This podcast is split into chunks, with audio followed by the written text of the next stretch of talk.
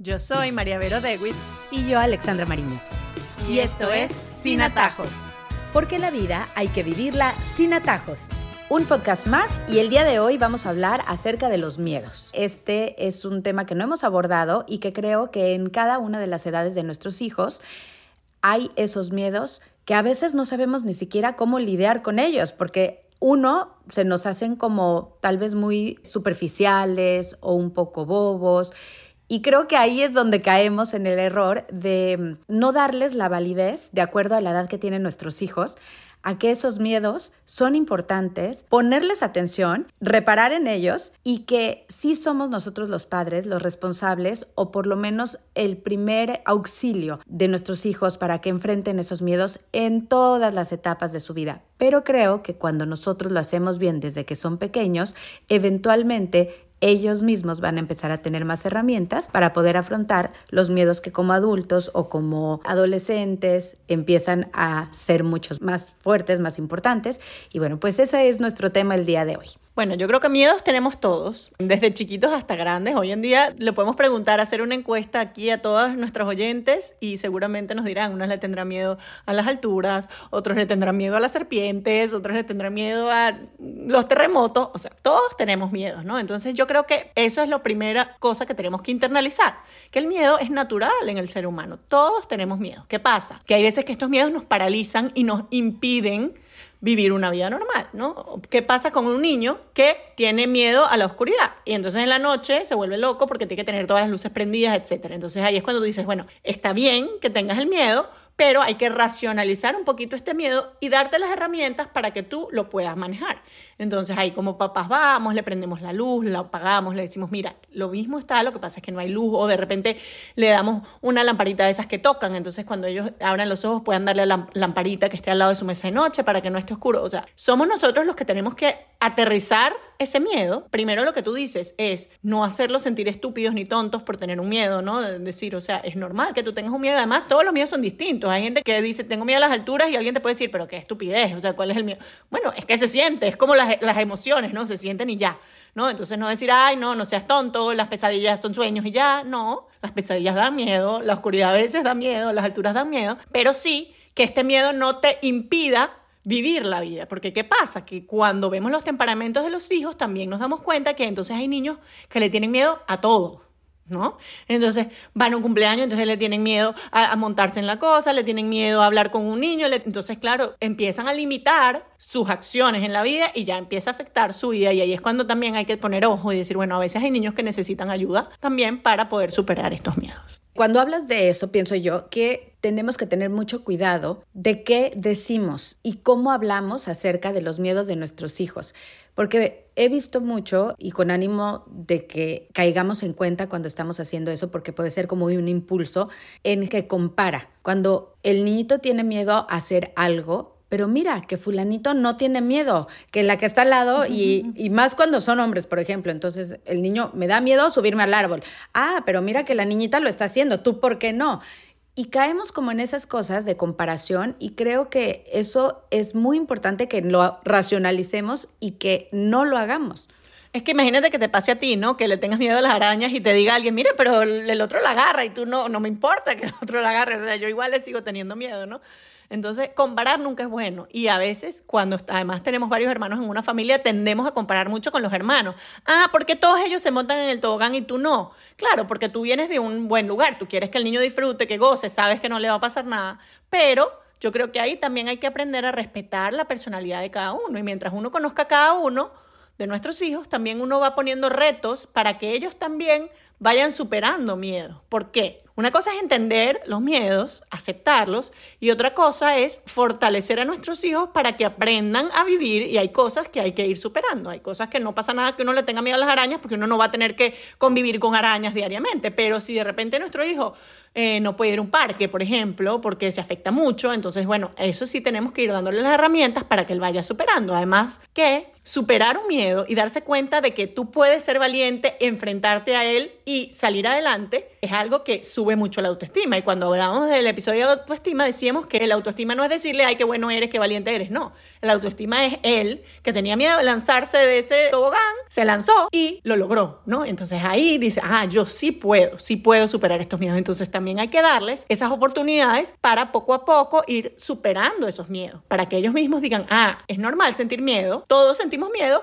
pero yo, si me enfrento a eso, lo puedo superar. Puede pasar también, por ejemplo, cuando tienen miedo a hablar en público, ¿no? Típica edad escolar y les toca exponer pánico, porque entonces lo van a decir mal, se van a equivocar, se van a reír de ellos, ¿no? Hay una técnica que también sirve mucho que es como visualizar, ¿no? ¿Qué es lo peor que puede pasar? Que te equivoques. ¿Y qué es lo peor que puede pasar? Que se rían todos, ajá. ¿Y qué pasa si se ríen todos? Entonces, claro, llegar hasta las últimas consecuencias, les vas a decir, no pasa nada. O sea, si lo peor que puede pasar es eso, no pasa nada, ya pasó, lo hiciste. Entonces, cuando ellos ya ven todas las consecuencias y dicen, ah, no me va a pasar nada, entonces también sienten un poquito más de valentía de enfrentarse a esas cosas. Y obviamente también exponerlos poquito a poco, o sea, no es que, ay, tiene miedo de hablar en público y lo voy a lanzar en un concierto, pararlo en la mitad, obviamente no, entonces de repente, bueno, ¿cómo lo ayudo? Vamos a invitar a tus abuelos y les vas a exponer solo a ellos, entonces ya son tres personas, cuatro personas. Ah, lo hiciste muy bien, ¿viste? Entonces, claro, mientras vas poco a poco enfrentándote a eso, igual que el tamaño del tobogán, ¿no? Empiezas en uno chiquito y vas creciendo y ahí tú poco a poco vas teniendo la fuerza para enfrentarte y superar estos miedos. En mi experiencia, también me he dado cuenta que el desmenuzar, como dices tú,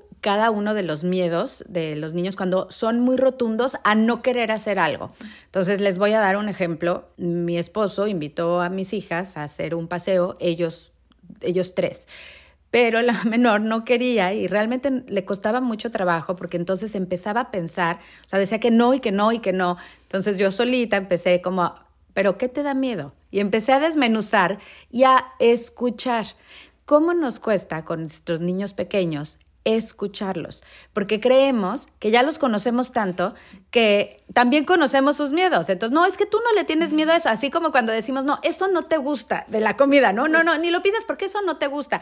¿Cómo metemos la pata en ese momento? Porque es que nosotros no sabemos muchas cosas de nuestros hijos que ellos mismos tampoco saben y tenemos que ayudarlos a sacar lo mejor de sí, ¿no? ¿Estoy en lo correcto? Claro, totalmente. Eso, eso, escucharlos, conocerlos, saber de verdad qué es lo que les da miedo, porque a veces dicen cosas que tú ni siquiera te imaginaste, ¿no? Y luego puedes atacar eso que de verdad le da miedo, en vez de, ay, armar un drama, no, porque la niña no quiere ir, porque... o sencillamente decirle, ok, te quedas, porque si tienes miedo, entonces ¿para qué vas a ir? No, o sea, hay que ayudarlos, ¿no?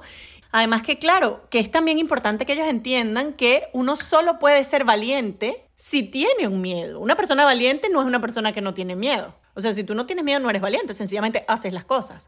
Pero la valentía implica superar una dificultad de un miedo que tienes, ¿no? Entonces, la virtud de la valentía, que es una virtud muy importante, porque nos ayuda a ser fuertes, a enfrentar las situaciones difíciles, etcétera, se desarrolla cuando tenemos miedo. Entonces esos miedos no los debilitan, esos miedos más bien los ayudan a ser más fuertes. Y nosotros también tenemos que explicarles a ellos que nosotros también tenemos miedo, miedo a la muerte. O sea, cuántos miedos hay en la vida, ¿no? Ya mientras va creciendo los miedos se hacen más complicados, pero son miedos que nosotros también tenemos que enfrentar y tenemos que compartir con ellos, porque muchas veces la comunicación con nuestros hijos es unidireccional, ¿no? Ellos nos tienen que contar lo que le pasa, pero nosotros no contamos lo que nos pasa, ¿no? Porque creemos que ellos están muy chiquitos, que no tienen que saber, pero muchas veces esas experiencias o esas cosas que nosotros vivimos a ellos también los ayudan. Entonces, por ejemplo, a mí me da miedo los sapos. No me gustan, o sea, los veo y salgo corriendo, pero es un miedo irracional completamente. O sea, creo que lo necesito tratar en terapia. Entonces mis hijos se ríen mucho, ¿no? Porque cada vez que hay un sapo, entonces me protegen, entonces me dicen, hay un sapo, entonces claro, me agarran, no lo mueven hasta que... Claro, entonces es como, bueno, mostrarte humano también, porque a veces nos queremos mostrar como, no, el valiente, que no le tiene miedo. No, no, no, de repente papá no le gusta montarse montañas rusas porque no le gustan las alturas y no pasa nada y no se monta, ¿no? Y respetar en ese caso. O mamá no le gustan los sapos y no, no va a salir a caminar de noche si es sapo. Entonces, hay miedos con los cuales podemos convivir y ellos lo tienen que ver y también que vean cuando nos da miedo algo y lo logramos y compartirlo con ellos. Mira, a mí me daba miedo manejar en la autopista, pero yo sabía que lo tenía que hacer por ustedes, por lo que sea, y lo hago con mucho cuidado, pero lo superé y ahora. Entonces, claro, compartir todas esas experiencias hace que ellos se empoderen también en decir, si mi mamá pudo, yo también puedo, ¿no? Pero sentimos a veces que no queremos compartir eso porque nos hace débiles, porque sentimos que no hace falta y eso enriquece enriquece muchísimo la vida de nuestros hijos. Esas experiencias que nosotros hemos vivido, vernos superar cosas, también les da ánimo a ellos para sentir que ellos también pueden superar la suya. Hablemos del acompañamiento, porque también creo que es importante tener claridad en que así les hablemos mucho. Creo que al acompañarlos a superar por primera vez ese miedo y a saber que siempre hay alguien ahí que los puede ayudar. Cuando son pequeños, probablemente somos papá y mamá.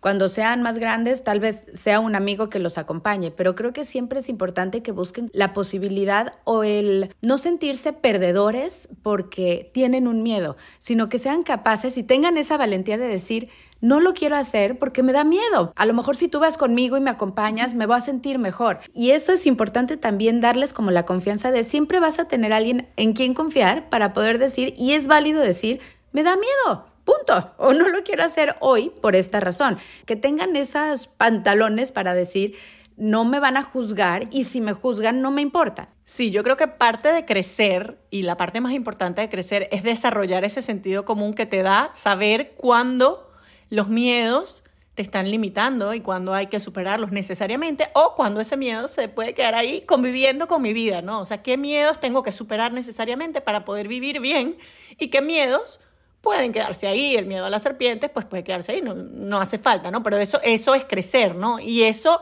viene también con lo que tú dices, con ese acompañamiento. Porque ¿qué pasa? El acompañamiento es emocional. El acompañamiento no necesariamente es estar al lado, ¿no? El acompañamiento es saber que yo tengo a quien acudir cuando tengo un miedo. No es estar al lado de ellos. Cuando son chiquitos sí, pero también uno tiene que aprender a alejarse un poquito. Porque si el hijo crece creyendo que la única manera de superar el miedo es que mi mamá esté al lado mío, físicamente, porque emocionalmente siempre vamos a estar, pero físicamente, entonces no pueden tampoco avanzar, no pueden crecer, no pueden ser independientes, no porque yo no puedo ir sin mi mamá para ningún lado, no, yo no puedo ir quedarse sin mi mamá en casa de una amiga porque si mi mamá no está al lado nadie me cuida, etc. Entonces, ese acompañamiento que en algunas partes va a ser físico y en otras partes va a ser emocional, tenemos que jugar con él. Si mi hijo no puede dormir sin mí al lado y ya tiene ocho años porque tiene miedo, entonces yo soy la mejor mamá porque estoy todo el tiempo al lado de él y si se despierta pega gritos si yo no estoy al lado, entonces tengo que ver si mi acompañamiento no le está haciendo daño, porque no lo estoy dejando superar ese miedo que necesariamente va a tener que superar algún día. Entonces, ¿qué medidas vamos a tomar poco a poco para que él pueda superar ese miedo? Entonces, los miedos de ellos tienen validez, hay que entenderlos, hay que aceptarlos y hay que aprender a acompañarlos en esa superación que van a superar ellos solos, no nosotros, y no cuando nosotros queramos.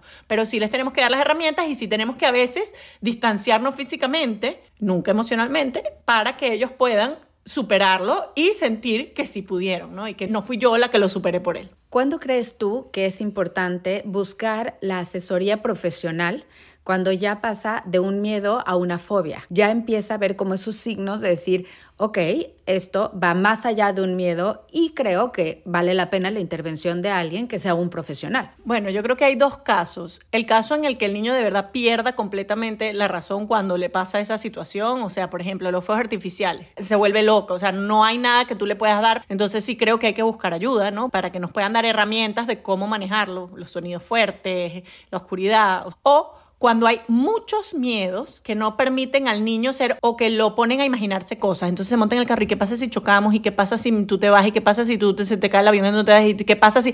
Claro, entonces el niño está todo el tiempo, entonces eso es un síntoma de ansiedad y eso es algo que tiene, necesita ayuda psicológica porque es un niño ansioso que está todo el tiempo pensando en lo malo que podría pasar. Son muchos miedos como acumulados, ¿no? O sea, hasta, mami, ¿y qué pasa si tú te mueres mañana? ¿Y qué pasa si yo me caigo de esta cama? Entonces, claro, cuando uno tiene un niño que es ansioso y que muestra estos síntomas, definitivamente hay que ir a alguien que nos ayude porque hay muchas maneras de ayudarlo y yo he visto casos espectaculares en donde he visto niños súper ansiosos que han superado cosas, hay terapias de visualización, hay terapias muchísimas que ayudan mucho a estos niños y la intervención mientras más temprana mejor, mientras más temprano lleguemos, si hay un niño muy chiquito que ya vemos que está teniendo estos síntomas, mientras más rápido llegue, más temprano llegan esas terapias y más lo pueden ayudar. Hay muchas situaciones específicas y pienso yo mucho cuando son niños chiquitos, cuando racionalizan la inmortalidad del ser. Suena muy elevado y muy filosófico, pero a mí nunca se me va a olvidar porque fue una primita de mi hija, hizo algún comentario y yo vi en sus ojos, menos mal yo estaba y yo vi en los ojos de mi hija el mi mamá se va a morir. O sea, entendió que eso puede suceder. Y llega un momento en la vida de los niños, casi siempre yo diría que es alrededor de los cinco años, en que caen en cuenta de eso. Y como lo abordes tú, depende mucho lo que ellos empiezan a pensar frente al futuro, porque empiezan a ver la inmortalidad de sí mismos, que es con lo que nosotros ya como adultos lidiamos y todos le tenemos miedo a, que alguien muera, a que nosotros mismos desaparezcamos. Por supuesto que es un miedo racional, pero cuando sucede por primera vez es bien difícil y creo que ese vale la pena como hablar sobre cómo decirles eso. Yo creo que hay que hablar con mucha naturalidad explicar que sí, que es algo obviamente que nos, pasa, que nos va a pasar a todos en algún momento, que va a llegar, que no sabemos además el momento, que creo que eso es lo que más da miedo, ¿no? Que no sabemos cómo se ve, qué va a pasar, etcétera. Pero creo que en mi caso me ayuda mucho la fe, ¿no? Y las creencias que tenga cada quien, las respeto, pero a mí me ayuda mucho la fe porque explicarlo desde un punto de vista de fe, ¿no? De hay una vida después de aquí, donde vamos a volver a estar juntos, estamos hechos para esa vida y vamos a ser felices, entonces, obviamente, no es que se acabó, pum, te moriste y más nunca, sino, no, no te preocupes, porque hay algo después, ¿no? Esto es solo el aperitivo, luego viene lo bueno, ¿no? Entonces te ayuda a verlo con esperanza. Entonces, si cualquier creencia que ustedes tengan, si los ayuda a ver la mortalidad como algo natural, pero al que seguramente, aunque no lo conozcamos, va a ser bueno, obviamente los va a ayudar. Si no, bueno, yo sí creo que también dar esperanza de no sabemos qué hay después y además es algo que no está en nuestro control, ¿no? Eh, yo siempre hablo de los círculos de control, de lo que yo puedo controlar. Entonces, ¿por qué me voy a preocupar? Y eso hay que transmitirlo a los hijos. ¿Por qué vamos a andar pensando, preocupándonos por algo que nosotros no podemos controlar? Eso es algo que no está en nuestro control. Eso es algo que va a llegar y que mientras llegue eso, vamos a ser felices, vamos a ser buenos, vamos a tratar de hacer lo mejor, de vivir en esta vida, dejar una huella. Y bueno, y eso lo dejamos a al que lo controla, que en mi caso es Dios y en otros casos, bueno, será otra fuerza, pero creo que a mí sí me ha ayudado mucho pues mi fe. Yo lo que hice, y creo que así es como veo la vida también, y mis palabras fueron, vivir tu vida pensando en que te vas a morir, es como ver una película y adelantarle al final. O sea, te perdiste todo por estar pensando solo en cómo va a acabar. Entonces te estás perdiendo el presente. Y por ahí oí una cosa que me pareció maravilloso y, y si es la primera vez que lo oyen, Tal vez les sorprenda cuando dicen que viven el presente porque el presente es eso, un regalo. ¿Sabes? Me encantó porque nunca había oído la palabra presente y relacionarlo con un regalo. Es eso, tenemos el regalo de vivir el hoy. Si vives pensando en mañana y en todas las cosas que te van a pasar y empiezas a pensar en que Claro, hay en mil situaciones, hay en mil problemas que puedes enfrentar, que pueden suceder, pero si tú solamente vives pensando en el futuro, no estás disfrutando ahorita. Y parte de los miedos tiene mucho que ver con eso, con el pensar y el racionalizar que esos miedos están ahí, pero puede que tu mente los esté agrandando mucho más que lo que realmente es, como cuando los niños van a ponerse una vacuna. Entonces es es más lo que está en tu mente que lo que se demora y te va a doler el pellizquito de la vacuna. Y claro, todas nos ha pasado tal vez que salimos del tema y fue más el previo al cuando dicen, ah, ya se acabó, ¿no?